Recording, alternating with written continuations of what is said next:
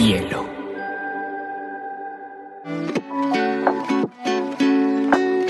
Hola, bienvenidos a Te Cuento News, un espacio donde analizaremos las noticias más importantes del mundo digital y la Web3 en menos de 20 minutos.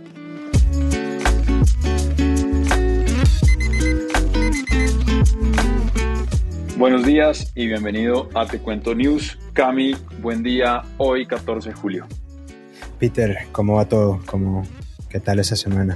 Bien, una buena semana y viendo aquí cómo las criptomonedas recuperan algo de terreno, pero eso te lo dejo a ti. ¿Cómo amanece hoy Bitcoin y Ethereum? No, no, no, no, no, no, no, no. Las criptomonedas recuperan algo de terreno. Bitcoin se o sea, no solo subió la barrera a los 20, sino que llegó a los 22. Pero Ethereum es la gran noticia del mundo mundial, del universo probablemente. Y es que Ethereum ya está en mil, rondando los 1500 y creció casi 30% en 7 días. Háblame de la volatilidad de estos mercados.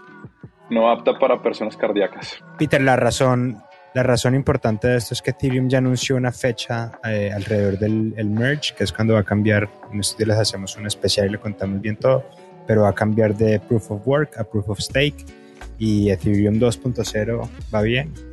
Me estoy empezando a sentir tranquilo con, con haberte jalado esto. Muy bien, bueno, Cami, ¿qué noticias hoy? Peter, hace rato veníamos hablando de, hoy traemos dos temas que son muy interesantes para la TAM. Uno es el reciente estudio pues, de, en alianza con Credit Corp alrededor de la bancarización digital en, América Latina y el otro punto es los pasos que dan los gigantes de la Web3 hacia, hacia la telefonía móvil. Así que arranquemos por, por cómo estamos de banca digital. De una.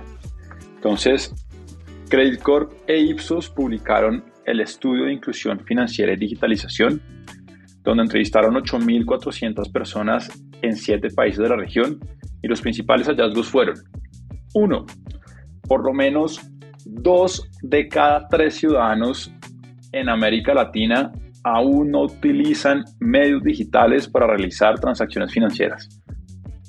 Dos, los factores que más influyen en esta no digitalización son, uno, nivel educativo, es decir, entre mayor nivel educativo tenga la persona, más digitalizada está financieramente hablando. Dos, el ámbito de vivienda, y aunque el reporte no da una explicación a qué se refiere el ámbito de vivienda, se infiere que son los cargos que tienen las personas dentro de su, dentro de su hogar porque mencionaban que precisamente las amas de casa son las menos digitalizadas en términos financieros. Y tres, el rango de edad, que acá hay una correlación inversa, porque entre menor edad, mayor digitalización tiene la persona, aunque pues eso, eso se podía concluir eh, sin, sin el estudio, pero pues es importante mencionarlo. Y tres, un poquito ya entrando como en la materia, Chile es el país más digitalizado donde se estima que casi 7 de cada 10 chilenos reconocen utilizar actualmente algún tipo de canal digital para precisamente realizar sus transacciones financieras, seguido por Panamá, donde en el país de Rubén Blades, Cami, es donde más uso de billeteras digitales hay en la región. Y sorprendentemente, México se lleva el premio al país menos digitalizado en estos en estas categorías financieras. Voy aquí a traer una, una, una anécdota personal y es que estaba ayudando a una startup a principio de años en su expansión a México y uno de los hallazgos que nos sorprendió fue que había muy baja transaccionalidad precisamente por canales digitales y mucha gente o mucho consumidor prefería ir al OXXO para hacer el pago del producto o servicio que estaba adquiriendo a través de Internet. Eh, entonces, digamos que aquí no, estoy justificando los hallazgos del reporte, pero tiene sentido por lo menos con esta experiencia que tuvimos en México. Yo, yo jamás me hubiera imaginado eso de México, hubiera sospechado al revés, que hubiera estado pues como trending en los primeros. Tiene sentido Chile, Argentina también me lo imaginaría pues como arriba bien posicionado. Y no, interesante, interesante, pues de nuevo mi mente automáticamente lee en todo esto la oportunidad que hay para el mundo descentralizado y, pues la web 3 sobre todo como al no haber barreras de entrada, aunque creo que esto también es cierto para la banca tradicional y el fintech y bueno, digamos que una oportunidad muy grande para la tecnología de, de resolver muchos problemas que tenemos como, como región. Chao. Ahora cuéntanos cómo así que la web 3 está llegando a los móviles, Carlos. Peter, pues en las últimas semanas ha sido un tema recurrente los diferentes anuncios. Ether sacó Ethereum, pues que es esta super blockchain de la que yo soy mega fanático. Sacó lo que se llama el Ethereum OS, como el sistema operativo de Ethereum. Ya corre en, Google, en los últimos modelos de Pixel. Solana anunció que va a sacar un celular de mil dólares, es decir, como el rango competitivo de los iPhones y de los, el top notch, pues como de los celulares y Nothing, que es como una empresa inglesa de celulares hiper mega hipsters, hiper mega cool, va a estar asociada con Polygon, que es un, layer 2 de Ethereum, los que en la ñapa la semana pasada tú anunciaste que habían entrado a, a lo de Disney. Es una gente súper grande y van a desarrollar también un celular. Entonces aquí lo que es bien interesante, uno, es que todo, toda la Web3 está desarrollando sus primeros hardwares y esto, esto son palabras mayores. Cada vez que la tecnología llega empieza a explorar algo y ya no empieza a caber como en los contenedores de la tecnología pasado, es donde empezamos a ver casos de uso hiper mega interesantes. Pues piensen en, Apple cuando sacó su iPhone o su iPod, piensen en Google cuando sacó su el Surface o los disquetes, o sea, como que aquí cada vez que sale un hardware es la oportunidad que tiene cada tecnología para mostrar de lo que verdaderamente se cree capaz. Entonces, interesante. Y lo que más, más, más, más importante me parece es es que aquí hay una oportunidad muy grande para la región. Y yo siempre he dicho pues que una de las fronteras, uno de los grandes problemas que tiene la Web3 para la TAM es, es, el acceso.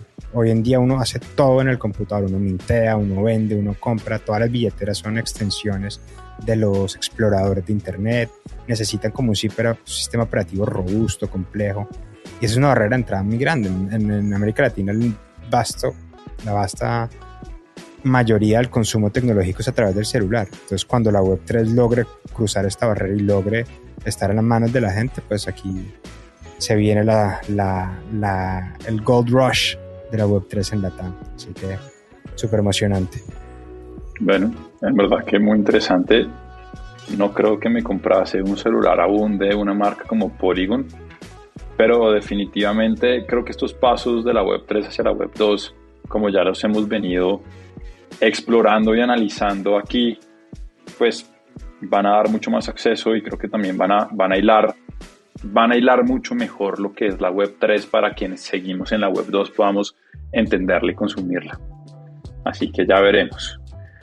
Ya, Pascami, Peter, el gobierno americano se filtró la noticia que el, del, Departamento de Estado sabe quién es Satoshi Nakamoto y que son cuatro personas. O sea que el chisme está al rojo vivo. Espectacular. Entonces ya no puede ser la persona más rica del mundo, sino se tiene que ir en cuatro. Ese es un buen punto. Yo te cuento que Bad Bunny la sensación del reggaetón sigue siendo sensación. En, este, en esta ocasión lidera el Star Power Ranking de Bloomberg para julio del 2022. Y es que a quien también conocen como San Benito, vendió 30 millones de dólares en boletería en los últimos tres meses. Y cuando vas a mirar sus estadísticas en plataformas como YouTube y Spotify, ya tienes que medirlas con billones no con millones, sino con billones de descargas o de simplemente audios en la plataforma. Increíble. Soy fan de Bad Bunny, la verdad. Tiene sus NFTs también. Eh, Peter, OpenSea, el marketplace más famoso de NFTs, eh, se suma a los vientos de recesión, o por lo menos de económico, y despide al 20% de su personal. Bueno, te cuento que vientos malos, pero también vientos buenos. Eh, tenemos nuevo unicornio en la región, Story, podríamos llamarlo el Nubank mexicano que entrega tarjeta de créditos eh, con 100% de aprobación. Levantaron 50 millones de equity, 100 millones de deuda y esto coloca a la startup en una evaluación de 1.2 billones o 1.200 millones de dólares. alcanzando así el tan añorado estatus de muchos. Según cifras de la misma startup, ya cuentan con 4 millones de clientes en México y pues esta plata, con esta plata buscarán precisamente expandirse por el resto de Latinoamérica. Peter, en, los casos interesantes de uso de los NFTs, un juez en Inglaterra permitió presentar una demanda en forma NFT.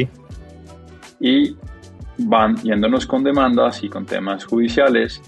Eh, novela Musk Twitter. Twitter decide demandar a Musk. Y hablando de, digamos que nuevos formatos, eh, hoy se burlaban en un medio de comunicación americano muy recomendado que es Morning Brew, que es la primera vez que en los papeles oficiales va a haber emojis. Y no cualquiera, ¿no? Y no cualquiera, como parte de la declaratoria. es el tweet muy famoso terminó con una frase que me encanta y es nos vemos en Delaware. Promete drama. Promete drama y serie de televisión. pues nada, Peter, muy chévere, muy interesante. Como siempre. Cami, todos los que nos escuchan, muchas gracias. See the sky, see the clouds amongst the sun. See the day for everything it could be. Stop treading on that snooze button. Hielo.